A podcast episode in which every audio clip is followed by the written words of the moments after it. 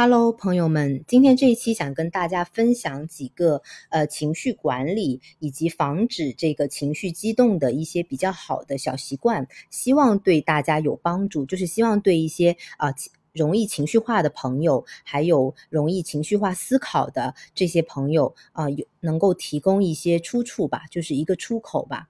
首先，习惯一是大家要随时随地的掌控自己的身体状态。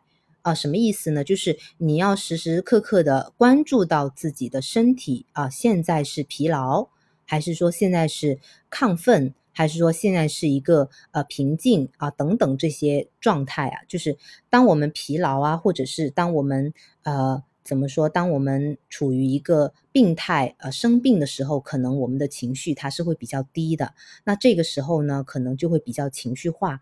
那比如说有些人呃。不是有些人，应该是大部分人，到了夜晚可能会变得，呃，怎么说，就情绪比较当一点吧，就是可能想很多事情，哎，想着想着，可能又觉得，啊，为什么这个事情不能做得更好呢？或者说，哎，他怎么这么对我呢？可能想得多就会心灰意冷，那可能，哎，第二天一觉醒来又会觉得豁然开朗，哎，就是说，其实也没什么嘛，对吧？就是可能大家都有这种类似的经历，所以呢，到了晚上啊，或者是呃，有时候喝过酒啊，呃，或者是生病啊，或者是我们女孩子来大姨妈的时候，可能有时候会焦虑啊，怎么样的？其实这个时候呢，大家就是呃，更要关注，就是关照好自己的身体还有情绪啊，自己要有所察觉。那在这个时候呢？可能你可以，比如说跟身边的人说一下，说啊，我现在可能处于一个非常敏感的时期啊，你就不需要讲的很很具体，说啊，我得了的什么什么什么病，对吧？你可以稍微的表达一下自己的。这样的一个一个一个情况，那大家可能也能够理解，说哦，可能你身体不舒服，那有这个小情绪，或者说呃发发火了啊，那大家也是能够理解，对不对？因为这个都是人之常情啊，所以说第一个小习惯是，一定是要对自己的身体状态有一个时时刻刻的关照与察觉。那么第二个习惯是转换视角看问题，相信大家应该也。呃，如果有看过这一方面书籍，肯定也知道这么一个方法。那怎么转换视角呢？就比如说在地铁上啊，有人踩了我们的脚，可能这个时候那个人他看都没看你啊，掉头就跑，或者说他看了你一眼，可能瞪了你一眼，他也不说对不起，他转头就跑。那这个时候我们肯定心里很不爽啊，对吧？我我被人踩了一脚，那可能如果他踩大力一点，那我的脚趾头可能会肿啊，会疼，会会疼，对吧？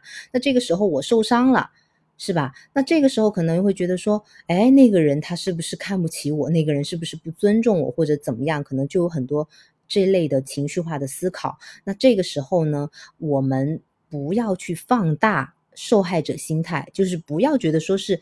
啊，为什么总是我被踩啊，我吃亏啊？但其实这个只是一个小小的意外，就是你不需要把情绪给它放大啊，或者更加具体的来说，就是不要把思维聚焦在自己身上，就是说啊，我为什么这么倒霉？我为什么被人看不起？对吧？那你要将目光投向对方，就是质疑他，哎，你你踩了人家脚，为什么不道歉呢？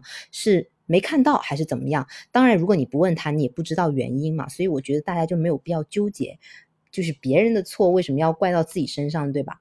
所以就是避免陷入这个为什么总是我的受害者心态是习惯二。那习惯三呢？就是从我出发看问题，就是为什么要以我为主语呢？其实这个时候，呃，是可以非常有效避免情绪激动的。那就比如说哈。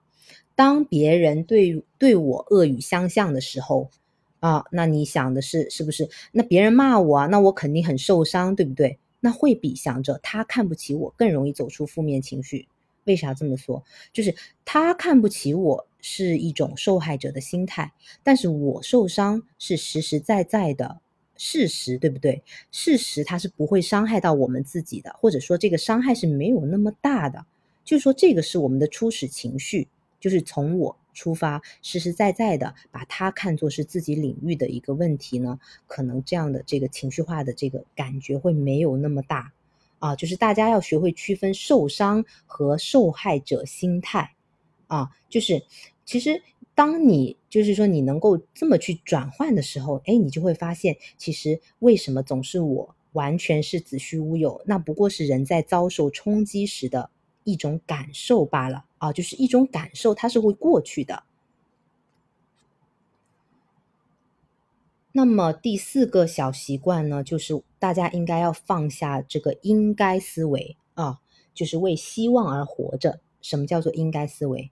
比如说，应该做这件事情，事情应该是那个样子，它应该是这样子啊，它为什么不是那样子？对不对？就是其实这个都是我们个人认为正确的东西强加在了他人的身上，就是应该思维，它实质上也是一个受害者的心态。就比如说啊，我千辛万苦坚持了这个原则，结果却是我自己吃亏了。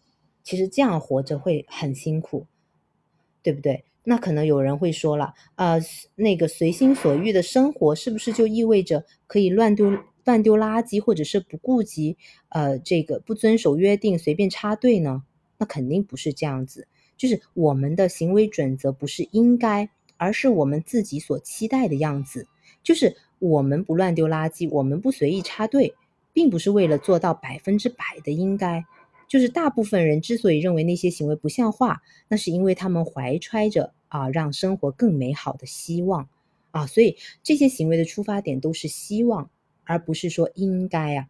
所以大家如果能够做到这一点，其实是能够显著提高我们的自我肯定的程度，那可以更有效的啊避免情绪化的这么一个，就说陷入情绪化的这么一个呃思维。好了，那今天就分享这几个小习惯，希望对大家有帮助吧。